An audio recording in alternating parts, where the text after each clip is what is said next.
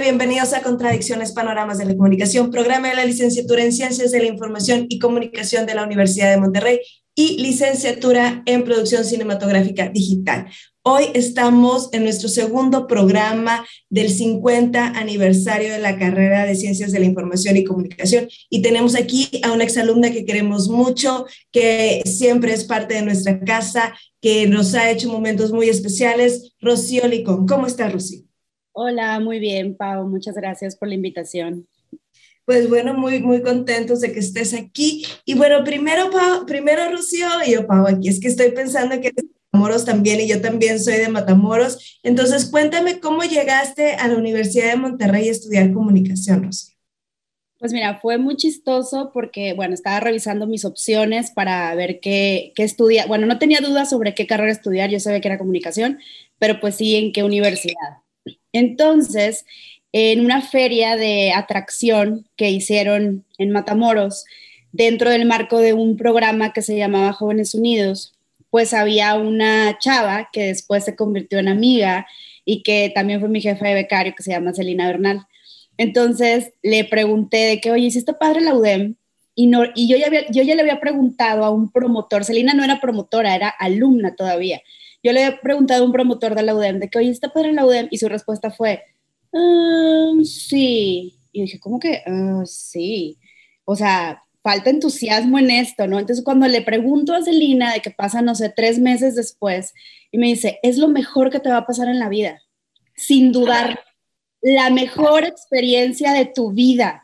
Y me lo digo con tal energía, tal amor, tal pasión, que dije, es que no hay otro lugar para mí que no sea este. Y pasó algo. perdóname la interrupción, pero hoy Celina Bernal es la gerente de admisiones y de prospectos. O sea, la chica pasó la vida y tan convencida está que, bueno, se dedicó a esto, ¿no? Qué padrísimo. Perdóname, continúa, Rocío. Continúa con esa pasión y continúa con ese entusiasmo. O sea, es maravillosa. Y después de eso, bueno, yo dije, bueno, voy a hacer. Yo tenía buenas calificaciones. Dije, pues voy a aplicar a una beca. Entonces, pues mis papás estaban como que, bueno, a ver, hacemos el esfuerzo, ¿dónde te dan la beca? Y la UDEM me había dado 50% de beca. Me dijo, pues te doy 50%, en ese tiempo se llamaba SOFES, como que el apoyo, uh tenías que pagar a la universidad, y 50% tendrás que hacer servicio becario. Perdón, 25%, o sea, era 25 y 25. En total 50. Y mis papás, pues bueno, sí, sí, podemos, chalala. Y entonces un buen día yo estaba, me acuerdo, yo nunca tenía tardes libres en la prepa porque era demasiado activa y cada día tenía muchas actividades en la tarde. Ese día, por obra del destino, no sé, no tenía nada en la tarde y estaba completamente sola en mi casa y suena el teléfono. De que, bueno, la señorita Marcioli con García. Y yo de que sí, le hablamos de la Universidad de Monterrey.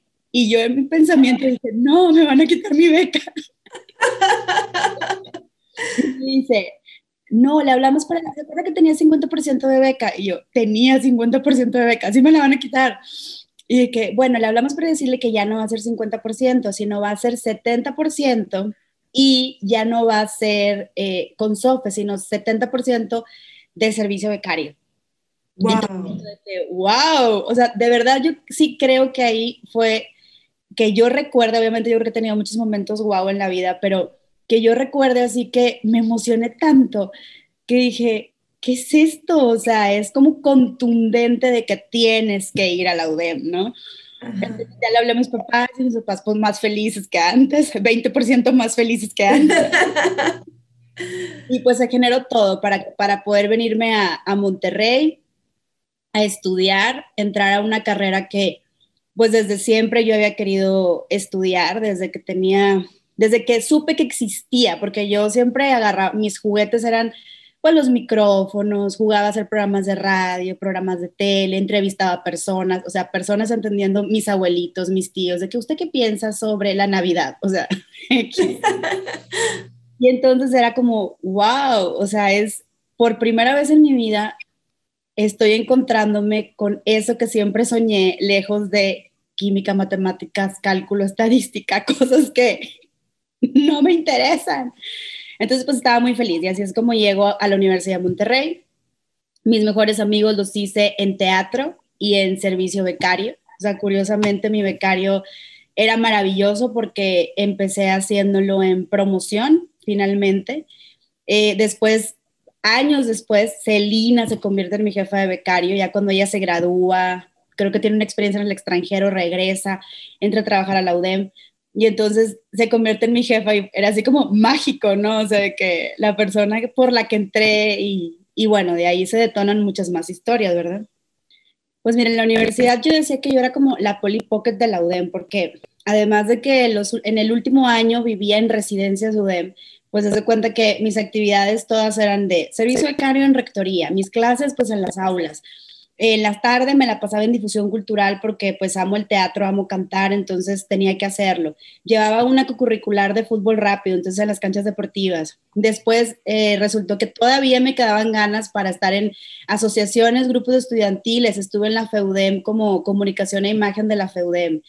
Después eh, en incubadora de negocios, en un lanzamiento de una revista que era para preparatorias de San Pedro y Monterrey y nos aceptaron el emprendimiento, entonces pues estaba súper padre. Y luego era productora de un programa en Radio UDEM, pero no de la UDEM, sino del Instituto Estatal de la Juventud. Entonces me tocó coordinar a chavos de otras universidades que venían a la UDEM a hacer su programa. Entonces todo el tiempo tenía muchas cosas que hacer y yo creo que yo me perfilaba más a radio o a pues sí, como a, televisión, a, algo que tuviera que ver con conducción de medios. Pero pues el destino tiene como que otras aristas, así como, ah, tu 50%, pues no, tu 70%. Entonces, aunque tenía oportunidades recién graduada para poder seguir trabajando en medios de comunicación y me gustaba muchísimo, recibo una oferta. Precisamente otra vez este, entra en juego Celina y me dice, oye, Chio, ¿sabes que hay una vacante en el área de eventos de la universidad? Y yo estaba terminando justo un proyecto en Residencia Sudem que me habían ofrecido por tres meses. Y yo le digo, pero yo no sé hacer eventos. Y me dice, no importa, tú ve a la entrevista, te va a ir muy bien, de que la jefa de eventos es muy buena gente y te va a enseñar lo que necesitas. Entonces voy a mi entrevista con Maribel Monterroso, eh, mujer que admiro y quiero mucho, y que me dio mi primera oportunidad laboral, me entrevista en una entrevista como muy breve con preguntas no relacionadas al puesto. Y yo pienso que fue así porque ahora que tengo experiencia en eventos, me doy cuenta que lo que cuenta más, como no hay, eh, en ese momento no había universidades o, o institutos que capacitaran sobre la industria de la organización de eventos y experiencias de manera profesional, pues lo que importaba era alguien que tuviera ganas de aprender y trabajar y que no le tuviera miedo al todoterreno. Entonces, como que fueron sus preguntas así de, pues sí, sí soy todoterreno. Entonces dijo, bueno, perfecto, contratada. Y yo, ¿cómo? De que sí, y yo, ok. Entonces ya le hablo a mis papás y de que, oigan, pues es que ya tengo trabajo.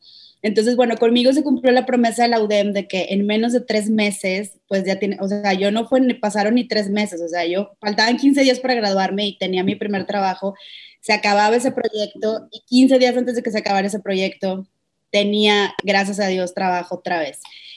En eventos, pues bueno, yo combinaba la organización de eventos con el teatro, que era algo que a mí me gustaba hacer y que ya estaba haciendo de manera profesional en Monterrey.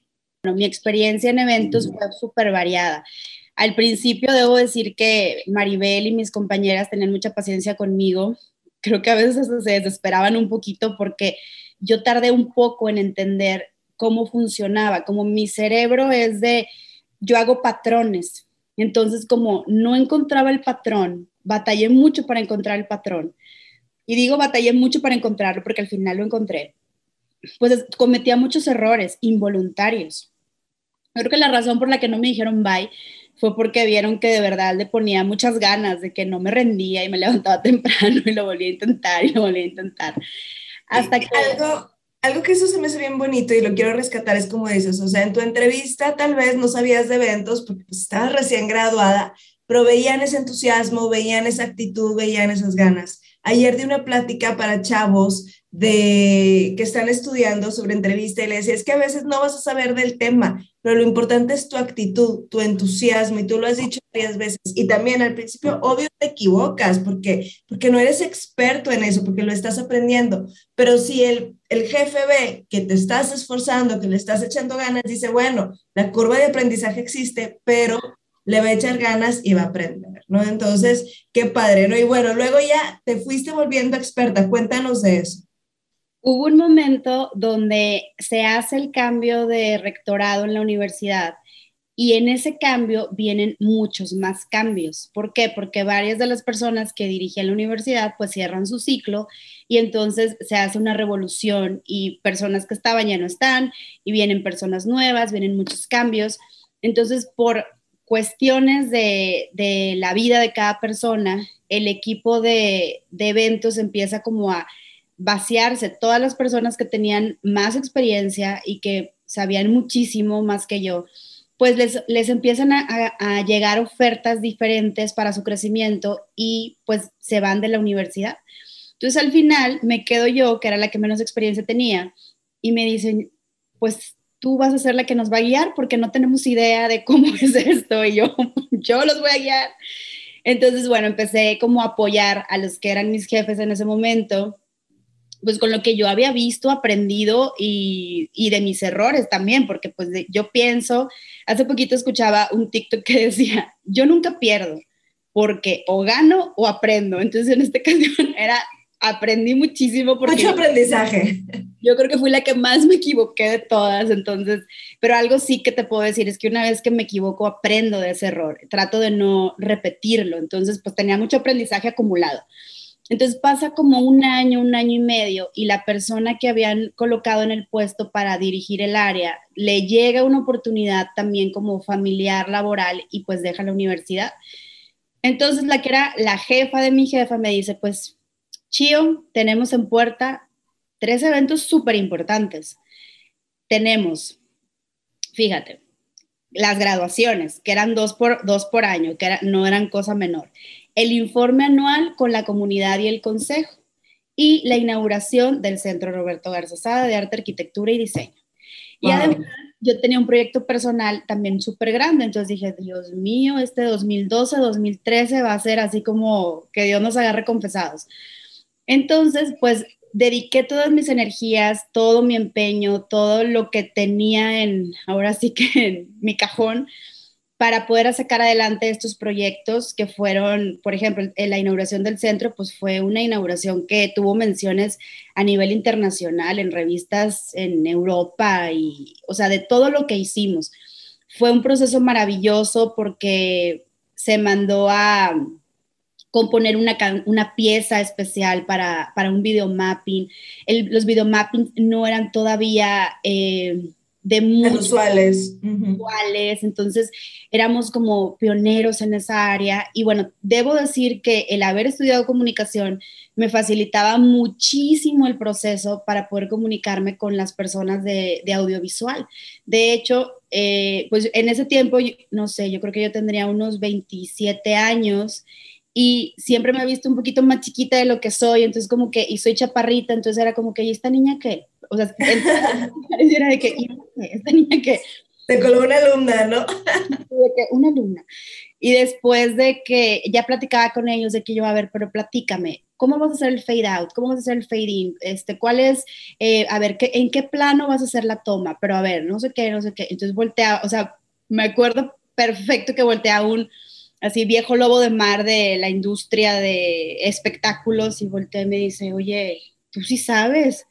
Y yo, pues no soy experta, pero pues sí sé. y ya como que nos dio risa.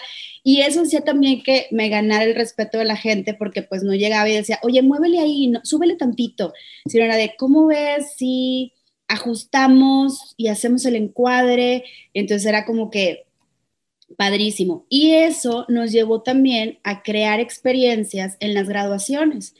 No sé si tú recuerdas que en las graduaciones, normalmente cuando se ganaban el, el summa cum laude, pues era como que, no sé, mencionaban Paola del Real. Entonces, pues a lo mejor había quienes conocían a Paola, pero había quienes no. Entonces, para saber quién era Paola, tenías que esperar para que subiera al escenario, que el presidente del consejo, el rector, les diera su medalla.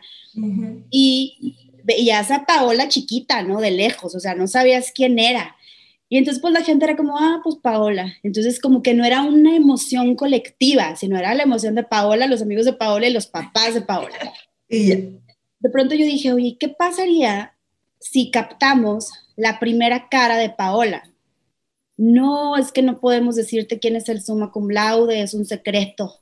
Dije, no me digas quién es el summa cum laude. Vamos a asignar a una persona que es la que va a saber y ella le va a dar la indicación por radio a la persona de las cámaras para que sepa en qué fila está, en qué asiento y qué fila. Y entonces de que no, Rocío, es súper riesgoso, si se le va a la cámara, es bajo tu responsabilidad. Yo sí, yo soy Y obviamente yo iba con los técnicos y yo, oigan, no se vayan a Y era de que sí, Rocío, no te preocupes. Entonces, la primera vez que generamos esa experiencia fue de que, y la suma cum laude es Paola del Real. Entonces, la cara, o sea, en primer plano te ibas así de que la cara de... ¡Ah! Entonces, wow. en pantallas así grandes, y entonces iba caminando Paola y cambiabas de cámara para tener otra perspectiva y otra, y entonces todo, ibas acompañando todo el proceso de emociones, si Paola lloraba, si Paola saltaba, si Paola iba chocándola con sus amigos. Entonces ya hacías parte porque la gente que no conocía a Paola se sentía feliz por Paola porque lo hacías parte de esa experiencia. Entonces, bueno, yo, yo, yo aplicaba, verdad, todo, todo, lo que, todo lo que aprendía. Entonces, bueno, así fue como, como viví ese, ese transcurso en, en eventos de, de, la UDEM. Estuve casi 10 años, no completé los 10 años, estuve como 9, 9 años y cachito. Y de ahí pues me lancé a nuevos proyectos, ¿verdad? Ahora quiero que me platiques, yo me acuerdo de tu tiempo en la UDEM, me acuerdo de las experiencias, me acuerdo de la calidad de los eventos y me encanta. Hoy estás en Cielo de Flores, tu marca personal, Rocioli con eventos, tu marca personal, y te dedicas a crear eventos, experiencias y flores con un toque más sofisticado.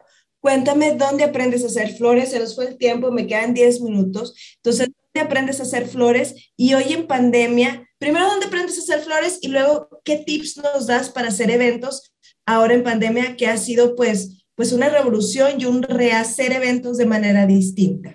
Para, para que nuestra audiencia se quede con esa información y diga, bueno, para mi próximo evento Rocío Licón me dijo que hiciera tal cosa. Claro que sí. Mira, hacer flores aprendí en la UDEM, viendo, observando lo que hacían los compañeros floristas y después eh, la UDEM tuvo la generosidad de, de capacitarme y tuve la oportunidad de tomar una certificación como event designer y ahí veíamos muchas cosas sobre diseño floral. Cuando yo cierro mi ciclo en la UDEM, que fue maravilloso, fue con un evento de You Design, con, cuando vino González Iñárritu, cierro con broche de oro ese, ese ciclo y me tomo un descanso. En ese descanso llega la oportunidad de eh, comprar Cielo de Flores, que era pues una, un lugar de flores que ya existía, y que le, dimos una vuelta de tuerca. Cerramos nuestro local que teníamos muy cerquita aquí de Humberto Lobo y la convertimos en una tienda eh, virtual. Y pues, ¿cómo seguimos aprendiendo a hacer flores en el camino? O sea, teníamos la, la técnica básica, pero fue como intuición, es como el mezclar elementos, sentimientos, y pues obviamente tienes que tener habilidad y deseos de hacerlo, ¿no? Si no te gustan las manualidades, pues no, no vas a brillar en eso. Si te gusta con que tengas la técnica, que es lo que digo en mis talleres de, flores, o sea, si aprendes la técnica, todo lo demás va a venir de tu interior. Y se trata de que dejes crear, ¿no? Que, que dejes fluir las ideas. Y, y bueno, de ahí tiempo después, ya cuando funcionaba dos años Cielo de Flores, la gente me pedía eventos y eventos porque pues yo tenía fama de hacer eventos. Entonces es donde surge Rocioli con eventos y empezamos también a diseñar experiencias y a organizar eventos de manera personalizada para personas y también para empresas. ¿Qué consejos les puedo dar a las personas que quieren hacer eventos en esta temporada que es diferente o atípica?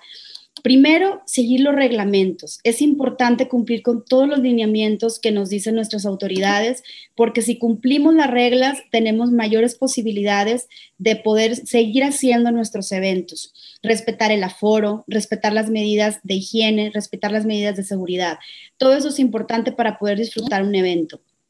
Y después, bueno, personalizar la tendencia que está ahorita es personalizar. Si antes en un evento de 100 personas yo no podía invertir para personalizarle a cada persona un detalle, si ahora tengo un evento de 10, 15, 20 personas, puedo invertir en eso.